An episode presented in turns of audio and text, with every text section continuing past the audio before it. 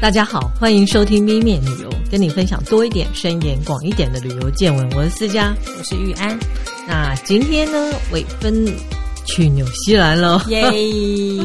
大家有有假有空就赶快飞出去玩吧。是，然后我真正好奇的是，纽航之前说要量体重，哎，干嘛这样啊？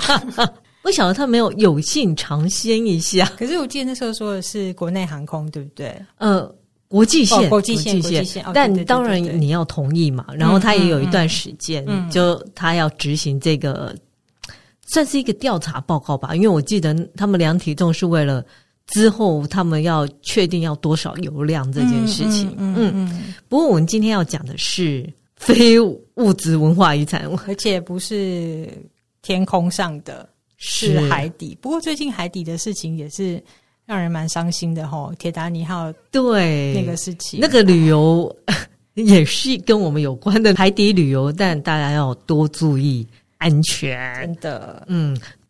不过呃，非物质文化遗产，我们之前有讲过要变成一个系列，后来一直拖着拖着，因为不好说啦，而且有一些可能。嗯，它的背景更复杂，嗯，对，所以也都还在整理中啦。是我们今天要讲的是海女，嗯、为什么要讲海女呢？是因为我之前看了一个韩综，叫《背包客百种园》哦，那个那个厨师，对他们去济州岛，对，然后就说：“哎呀。”海女的料理很好吃，然后他那一次就是去帮海女做料理。应该是说济州岛那边的海鲜就是蛮新鲜的啦。是据说像白带鱼啊，嗯呃鲍鱼，鲍鱼其实好像很多就是海女要潜下去挖嘛。对，对，嗯。那后来我就对海女很有兴趣，所以就研究了一下。嗯，那我们今天就来讲一下海女是怎么一回事，而且不是日本的海女哦，是济州岛的海女。嗯嗯。嗯其实韩国到目前为止，它有二十二个非物质文化遗产。那海女是在二零一六年被列为非物质文化遗产。嗯，Netflix 有一个《我们的蓝调时光》，呃，对，《我们的蓝调时光》，它是以济州岛为主嘛？对对对。当然，它是有点比较美化，因为老实说，现在现存的海女很多都已经八十几岁了。嗯、我大概简介一下海女是怎么一回事。好。海女基本上呢，她是比较属于女生的社区，然后她会强调说，她们这些海女哦，她们不需要任何的水费或机器装置，嗯，嗯，然后她可以潜到十米深，不需要戴氧气面罩，可以捕捉海胆、鲍鱼，然后海参之类的来维持他们的生计。他们对于海洋跟大海的了解非常的深，所以他们甚至于可以。就是看海象就知道今天天气怎么样，对，就是经验啦。嗯，因为对他们生命安全非常的重要。嗯，然后以济州岛海女来讲，他们会讲说，他们一天最多可以潜在水里大概是七小时。这个当然他们也是分季节，因为呃夏天的话大概是六到七小时，那冬天是四到五小时。那最常常。潜水的大概是春天到秋天，因为冬天其实海象不好，嗯，而且好像风浪也都还蛮大的。对，然后呃，海女最厉害的就是她一次憋气啊，大概是一分钟，很厉害耶。对，我有研究这件事，说我一般憋气的话，你你没有回家试试看吧？我的肺活量非常的差。好，好，事实上我真的有查了一下，二十五岁应该是可以憋气六十秒。但五十岁就三十秒，六十岁是二十五秒。嗯、可是你知道，呃，以济州岛海女来讲，他们会做大概十五六岁，一直做到八十对几岁，蛮大的，都还可以闭气一分钟，好厉害哦！这对于肺活量的训练非常的有用，嗯，对，对身体也很好哦。我刚刚讲说，他一天最多七小时嘛，那一年最多大概会执行这个海女。海女任务嘛，执行这工作在九十天左右。嗯，然后他每次浮出水面的时候，他会有一个咻的的声音吗？对，哦、因为他就是很快的要吐气，然后吸气，哦，然后他就会有一种类似口哨的声音，哦，就这样很快咻一声，然后他就继续往下潜。嗯嗯嗯，所以呃，是那个什么。世界文化遗产委员会的特地写出来说，这种是很特殊的口哨音，哦，因为它透过这个呼吸法，必须要把身体的气排出去，出去然后又迅速的吸进来，然后再下去。对，嗯，事实上，呃，我觉得如果现在来讲，它就是 free diving。嗯，对，对，自由潜水，它就自由潜水，就是完全不用任何的水，不带水费嘛。对，其实自由水潜水是还蛮危险的一个运动。我了解自由潜水在海底下是不能把气吐出去的。嗯，因为一旦你气全部吐出去，你就会沉下去，你就浮不起来了。哦，所以你那一口气要 hold 住。嗯哼，所以这也是呃，为什么海女会有这个动作，就是她起来。吐气，然后吸气再下去，它、嗯嗯嗯、不能在海底就把它吐掉，不然你就浮不起来了。哦，然后它最深呢，大概是呃，有人讲十最少是十米，嗯，最深大概可以潜到二十米。当然就是他有用手工的锹子吧，就把那个鲍鱼鲍鱼。撬开，对，这是他们最常，因为这些比较是价值高昂的，算是高单价的水产，嗯，叫什么？经济经济作物它不算作物嘛，它是嗯。渔获渔获，对，是渔获。好，当然他们也是，他们有他们的算社群吗？对，社群就是有一个阶级制嘛，他们有三个阶级，嗯、第一个阶级是有上军、中军跟下军。嗯，那上军里面呢，还有一个叫大上军，这是根据经验呐、啊，大上军就是最资深的。然后他可以预测天气啊，看海浪就知道今天天气怎么样。然后他也会定下一些守则。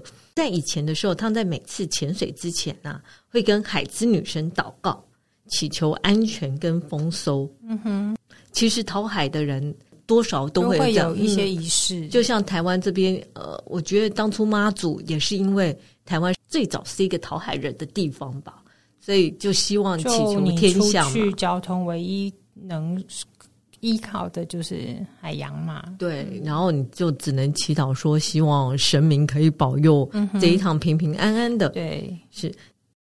之前我有讲过非物质文化遗产，它有个最重要的规定是说，这个知识必须要能够代代相传。哦，它必须是活生生的知识。嗯嗯。所以，呃，在济州岛这个地方啊，他们的确是他们那个知识有传承给年轻一代。像有家庭啊，有学校，甚至于也有海女学校，然后还有海女博物馆、海女协会，还有母女相传、婆媳相传，都是有的。哦，因为它已经传了，它是从什么时候开始的？大概两千年前，它很早，哦，很，很早是，嗯嗯，嗯。然后呃，当初是济州岛政府觉得海女是很能代表这个济州岛的精神跟特色，对，因为在其他地方都不。不是没有，日本也有，其实中国也有。嗯，可是济州岛是更加有点像是，有点像半母系社会的。对对，有看过这样讲法，因为他们都是、嗯、好像也有说法是说，他当初是为了递补男性，男对对对，劳力不足的状况下，嗯、他们然后后来就竟然形成了一个自己的社群。对，这个是很特别，所以他们女生的地位也因此一直提升到，就有点半母系社会。嗯、这跟本岛就是。朝鲜半岛的整个文化是有点不太一样，然后当然另外一方面，它对促进永续文化发展也是很有道理的，就是因为它不是大量捕获哦，对对对对，它是用现在就比较说是用自己人工采集，嗯，对他们有多少就收多少，而且是看季节下去嘛，它并不不是全年度像。比如说你栽种作物一样，嗯、就是三百六十五天都在做这件事情。对，呃，我之前也有看过，他们八月其实是不太下水，因为八月事实上是海胆的繁殖季节。嗯嗯，嗯，所以他们自己也规定说，我八月没有要下去，哦、因为他要让他有时间呃增量、增量繁繁衍下去。对对对，对，对，对，然后你看，他又是活的技巧，又是一群人，所以他就很符合非物质文化遗产的。要求，嗯，所以二零一六年就终于通过成为非物质文化遗产。是，嗯，那我们讲完这个是世界遗产委员会那一边的说法之后，我们就回头来看看说，那济州岛的海女的历史跟现况，那听起来好像海女很风光什么的，并不然。有人说它是时代剥削的悲惨行业。哦，不过因为。刚刚有提到，就是说，二零一六年它被确认就是列到那个非物质文化遗产嘛？对。那我觉得韩国在这部分其实也。蛮厉害的，就是他后来就陆陆续续有很多是以济州岛海女为题对。的影视作品，比如说像二零一七年就是《季春奶奶》这部电影，它是那个奥斯卡金像奖最佳女配角李汝珍，对她主演的，她就是演一个年纪很大的阿嬷，就是海女阿嬷带着孙女相依为命的故事。她就是她的工作就是海女，嗯，然后接着在二零一八年。他们也做了一个韩国综艺节目，有点像那种半实境吧，就是 Water Girl，、嗯、就是找一群年轻女孩子去体验海女海女的生活。那因为这个，你会在广大的，就是比如说在电视媒体啊什么，大家会看得到这样子，所以我觉得多少有在。希望能够宣扬这件事情，哦、这个传统。嗯、然后最近就是刚刚思佳提到，就是我们的蓝调时光嘛，就有提到。那陆陆续续，他们只要有韩国综艺节目到济州岛啊，哦、不管是旅游体验一下，对对，对，都会有有这样子的一个曝光。嗯嗯。不过当初为什么会有海女呢？其实呃有很多种说法。当然有一个是说济州岛是一个。火山岛嘛，嗯，它很不利于农耕，对，所以男生不然就是要出海捕鱼，嗯，不然就是会去打仗，然后出海捕鱼就很多就死翘翘，然后打仗也死翘翘，所以就嗯，男生数量有点少。嗯，然后当然济州岛这个地方因为是海岛，它旁边就盛产鲍鱼嘛。那以前的是皇帝吧，朝鲜的皇帝很爱吃鲍鱼。哦，嗯，所以他就会请济州岛的人去捕鲍鱼。事实上，在两千多年前啊，是男女一起，嗯，那男生叫做包座，然后女生叫前女。哪一个座啊？就是呃，做做工的做，哦，鲍座就是男生他就负责抓鲍鱼，嗯，那，啊，女生就是深潜嘛，前女就是找海藻啊之类的，嗯嗯，嗯。然后可是呢，因为男生要抓这个鲍鱼啊，抓海螺都要上缴国库，因为。皇帝喜欢吃嘛啊，然后他们觉得压力很大，其实又很危险，所以很多男生就落跑。哦，对，因为他现在他要省的比呃钱的比较深，对对对，然后又不能自己吃嘛，其实其实都是上缴国库，所以就一堆人落跑，最后只剩下女生。然后甚至于因为男生落跑太严重，所以朝鲜时代他还封锁济州岛，哦，就是让男生不能不能出去，封锁济州岛，然后还不准。建造可以出海的船，哇！所以我就是让你人出不去，所以那些女生就就只好女生接下这工作。原来是的，所以呃，其实我还看到一幅画，是一千七百零二年的画，里面就有海女的存在。事实上，这历史真的很久，大概两千多年。嗯、然后这工作真的很辛苦。然后以前你知道要潜水啊，他们是脱光。哦，不能有任何衣物这样子。对，所以有一个很有趣的禁令，叫做在西元一千一百零五年，济州岛一个禁令叫做禁止海女裸体作业。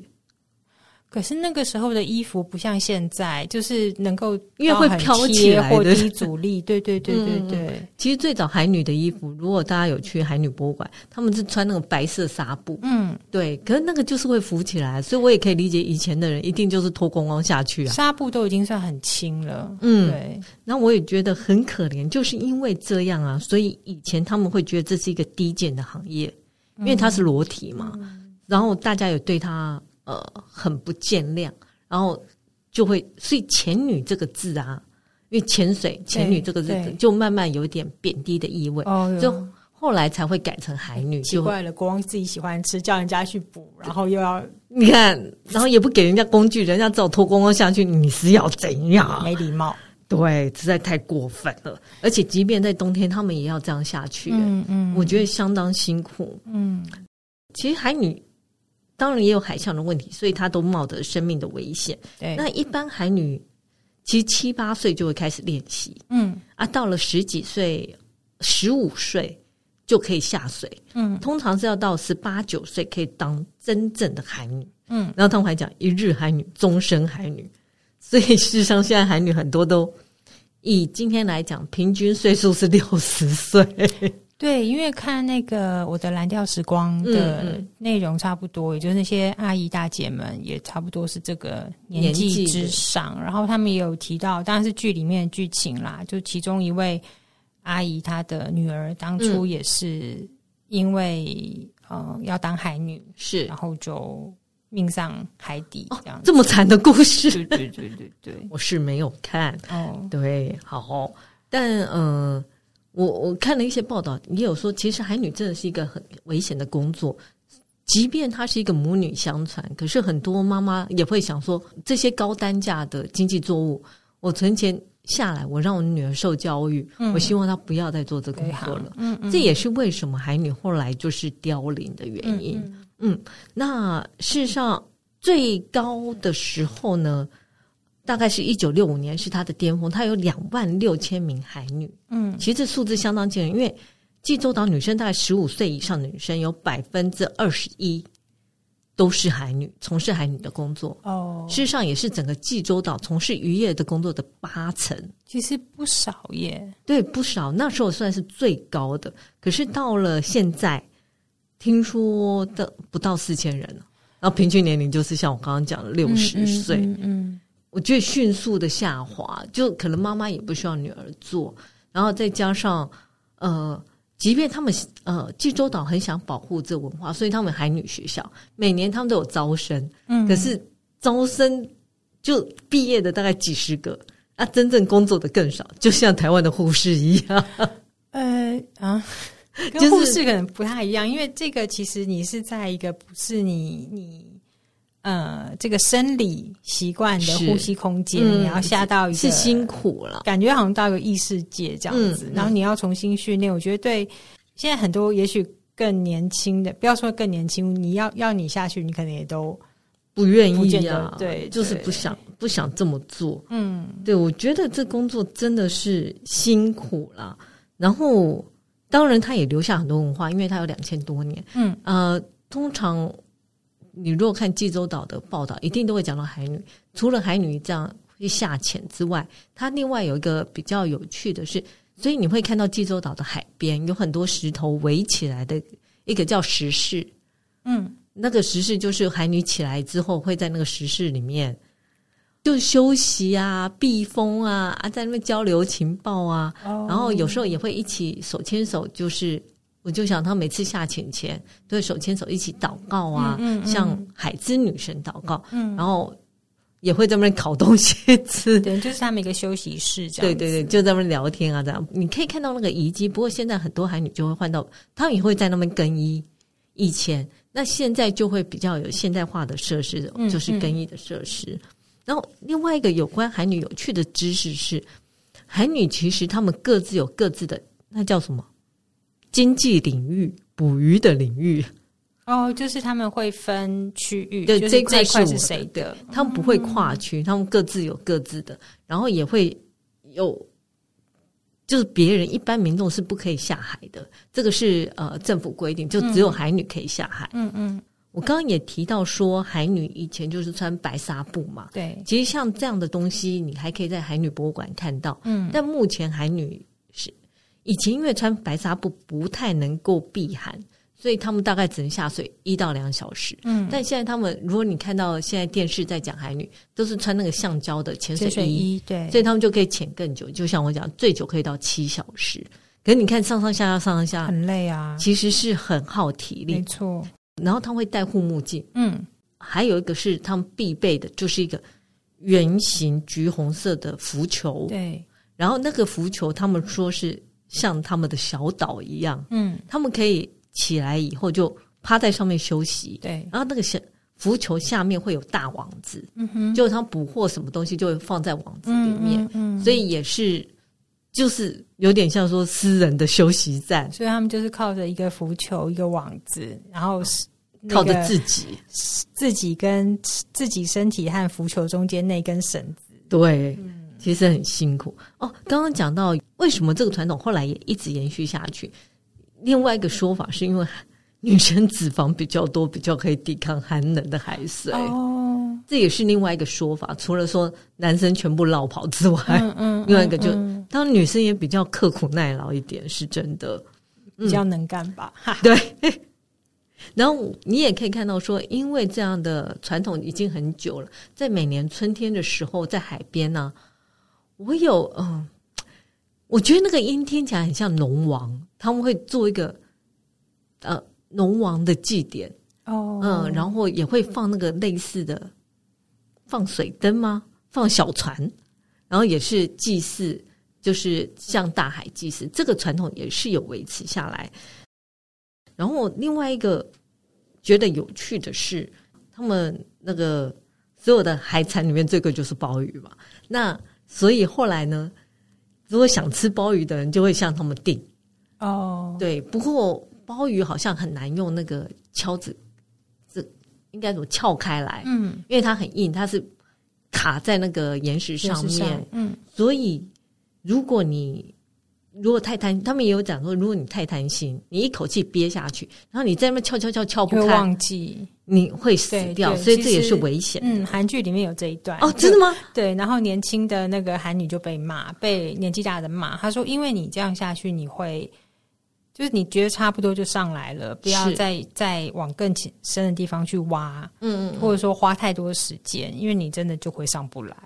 所以这个也是叫你不要贪心。”因为真的很辛苦，呃，然后再加上我我自己之前有看过一部呃台湾的实境节目，就自由潜水实境节目，你真的会上不来，而且你如果胆子再大一点，你把那一口气吐掉，你就可以潜得更深，嗯，但你就浮不起来，危险，很危险，超危险。然后当然海女有很多的职业病，包括潜水夫病啊、耳鸣啊、低温啊，还有那个水压上上下下上上下，所以常常会有。职业病还蛮严重的，然后甚至于在一九八一年还传出说被鲨鱼咬死这件事。哦，嗯嗯，对了，我也可以理解说为什么这个文化没有办法一直往下传，嗯，嗯，因为妈妈都不会希望说自己的小朋友受伤。我都存了这些钱给我小朋友受教育，我就希望他不要来做这工作，这工作真的太辛苦了。嗯，然后另外一件事情呢，就是因为海女。是一个比较紧密结合的社会，所以他们也有那种教育啊，或者这样，所以才会讲到刚刚济州岛现在是半母系社会，但未来有没有可能改变也很难讲。你说济州是半母系，还是这个济州岛？济州岛，因为太多人从事海女这工作了，嗯、然后他们彼此就像我刚刚，他们会在时事里面互相讨论事情啊，然后也有那种他们叫大上军，就最厉害海女。有点像组长这样，嗯，会去教大家，然后定规则，嗯，所以慢慢的就会形成有点半母系社会这样的感觉。济州政府就会觉得这个是非常能够代表整个济州的发展或者他们的文化。第三个，我们就来讲说，日本也有海女啊，嗯啊，为什么他们两个差在哪里？然后为什么是韩国？日本的有去申请到还没？哦，他们还没。为什么呢？对，为什么呢？因为呢，以韩国来讲，事实上只有济州岛有海女。虽然他后来后期其实有人会移民到其他国家去，或者他们也有移民到朝鲜半岛，在海岸边做这件事。但后来，呃，就是没有从事相关的工作。嗯。但以日本来讲，其实他们海女就散布的比较广一点。他们有石川县跟三三重县两个县为中心，然后事实上，呃。然后有大概有九个县都有海女这个职业在，整合很困难，所以他们一直没有办法好好的去申请这件事。嗯，那以日本来讲，日本跟韩国的海女差在哪里呢？最近呢，也许有人有看那个小海女，嗯，NHK 那个呃日剧，对，你会发现呢，日本的海女其实当然他们也有捕海产，但很多是。采珍珠，然后他们是可以搭船出海，然后很多是船家来雇佣他们的一个工作。这跟韩国不一样，这跟济州岛不一样。济州岛是以村子为中心，就像我讲，他们是有一个社群来讲，社群，然后直接是从岸边一路往下走入海，这个是会比较辛苦一点。所以，呃，这就是济州岛的海女跟日本海女不一样的地方。嗯嗯刚刚提那个 NHK 的小海女，应该是二零一三年的、嗯、呃连续剧，对，NHK 的晨间剧。那个连连续剧后来也是很受欢迎，嗯嗯，我不知道，我觉得日本动作有点慢，因为老实说，都已经过了这么多年了，他们应该赶快赶快申请了。韩国的速度快了一步，是快了好几步。对，那济州岛因为海女这个文化呢，所以他也，我不知道大家如果去济州岛玩，不会想试试看吗？是，潜那么深，嗯。不过现在潜 free diving 还蛮受欢迎，他们有这样的体验活动吗？有，哦、事实上他们有。我觉得这体验活动非常有趣。好，我先讲多少钱。整个 package 下来是五万九千韩元，听起来很贵，但是折算台币大概一千四。哦，那还还好啊，还好。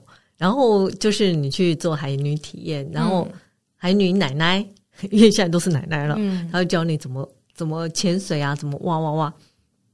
然后我看到是台湾还蛮多人去体验，而且还有会讲中文的人教，在旁边做翻译，成观光活动的一部分。是的，然后、嗯、呃，主要是我们大概只能踩到海螺，因为潜的不够深。嗯，如果你有潜到海螺，这个 package 里面包括一个海螺拉面，但刮胡，如果补到的话，对。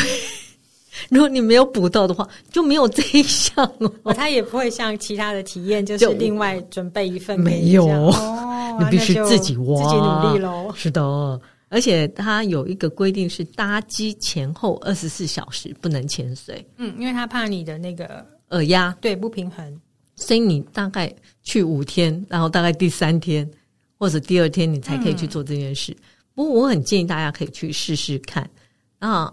当然一定要会游泳，然后一口气潜下去。当然，呃，他不会让你潜太深，他不会希望你潜一分钟，大概三十秒就就看一下，让我马上上来就好。所以他是你下去就会有一位韩女带着你，是的，然后也会、哦啊、也会有教学这一块。嗯嗯嗯。然后我看到应该目前在济州岛都还是可以联络上这位叫 Scuba Life，可能现在会有更多，不过呃。大家如果有兴趣，就可以自己去 Google 查一下，是还蛮有趣的体验。听说这个点距离济州机场非常近，所以也是很方便。那如果你真的不太会游泳的话，嗯，有一个叫青花鱼照相馆啊，青花鱼照相馆就是有很多青花鱼的玩具。然后这个照相馆里面呢，你可以穿海女那种很早的服装，就白棉衣哦，然后。拿假的青花鱼拍照 哦，就是好懂了，对，就是很有趣拍照的体验活动。是的，那就既然不能真的做海女，你就拍照一下。啊，另外一个呢，就前面讲过有海女博物馆，嗯，海女博物馆里面讲的就比较多，当然它一定也有蜡像，就是讲过去海女的历史啊，嗯嗯嗯，然后也会告诉你说，其实海女在他们有个碑是海女抗日碑。哦，嗯，对，因为他的这个这个工作的时间够长，应该历史事件都有。都有参与，对对，对啊，然后有很多就是告诉你海女他们过往的历史经验，因为真的太长了，嗯，然后现在状况怎么样？然后我觉得大家都可以去看一下，毕竟济州岛的文化历史跟海女是脱不了关系的，对对，对，嗯，那。对那个济州岛的，应该是济州观光局的网站，对不对？对，它有一个叫 VC Jeju，它有一个有一个好像叫做海女的呼吸路，嗯嗯嗯，就是可以沿着他们以前下水的那个石砖，哦、应该是他们那个石头路嘛，是。走过去这样子，嗯，然后好像还有一连串的。推荐行程的顺游，嗯、一直到你刚刚提到那个海女博物馆这样子，嗯，都可以去看一下。我觉得，因为台湾好像对，为什么我们没有呢？哦，其实台湾应该是有，早年是有的，嗯、但没有没有延续下来了。看一下哦，嗯，哦，台湾海女的文化发展是跟石花菜产业有关。哦，我可以理解，对，它只是帮忙赚一些。零用钱这样子，嗯嗯嗯，对，它不像比较，当然这个海女的这个文化也是从日本过来啦，嗯，对，然后那个时候看起来应该是，呃，一八七零左右，台湾的石花菜有出口，嗯，那进到日治时期的时候就持续在出口，所以应该是那个时候比较多。当时好像是农历的二月到六月是北部海岸主要的石花菜采集的时间，所以海女会在那个时候成群结队的工作，这样子比较常是在那个靠潮间带。就是不会像济州岛这样子那么深，对对对对，潜到这么深，比较属于采集这一块。他们就采，比如说海藻、贝、鱼虾、螃蟹、海菜、海胆也有啦，但是海胆好像没有像鲍鱼需要潜的那么深，这么深。嗯嗯，对。基本上，我觉得海女就是一个辛苦的工作。如果我我有时候我都觉得这些遗产。你要一直延续下去吗？因为如果他真的是一个职业的话，这么辛苦的工作，我们有别的方法可以去替代他。对，或者他就变成一个 free diving 有趣的体验就好了，不要把它变成一个工作，太辛苦了。哦，对，我忘记提到一个，其实你在济州岛你会看到很多海女料理，嗯，因为呃，海女很多就是白天采捕。然后晚上会经营餐厅，然后他也会强调说，他们的海鲜就是最新鲜的，嗯，因为可能是当天我现采我就现做，嗯，所以你去济州岛很多就会标榜我是海女料理，就是它的海产非常澎湃啊，非常新鲜。大家也可以去查一下，有些甚至于是海女自己经营的，那、嗯、有些是跟海女批发的，哦，对，所以海女料理是非常有名的，嗯嗯嗯，其实也是给他们一个多一点的路去走。不要一直都是在做海女的工作，这样很辛苦。嗯，所以下一次大家去济州岛，除了吃他们的好吃的猪肉之外，其实海女料理也可以试试看。对，然后如果 不会游泳的，就去拍个照；会游泳的，试试看。我觉得还蛮有趣的这样的体验。嗯嗯嗯，嗯，这就是我们今天讲的非物质文化遗产。那下次我们再来看看有哪个。有趣的非物质文化遗产可以跟大家分享。好，那如果喜欢我们的节目，请在各大 Podcast 平台订阅我们，或到脸书、IG 按赞，追踪分享给你身边的朋友。谢谢，谢谢，拜拜。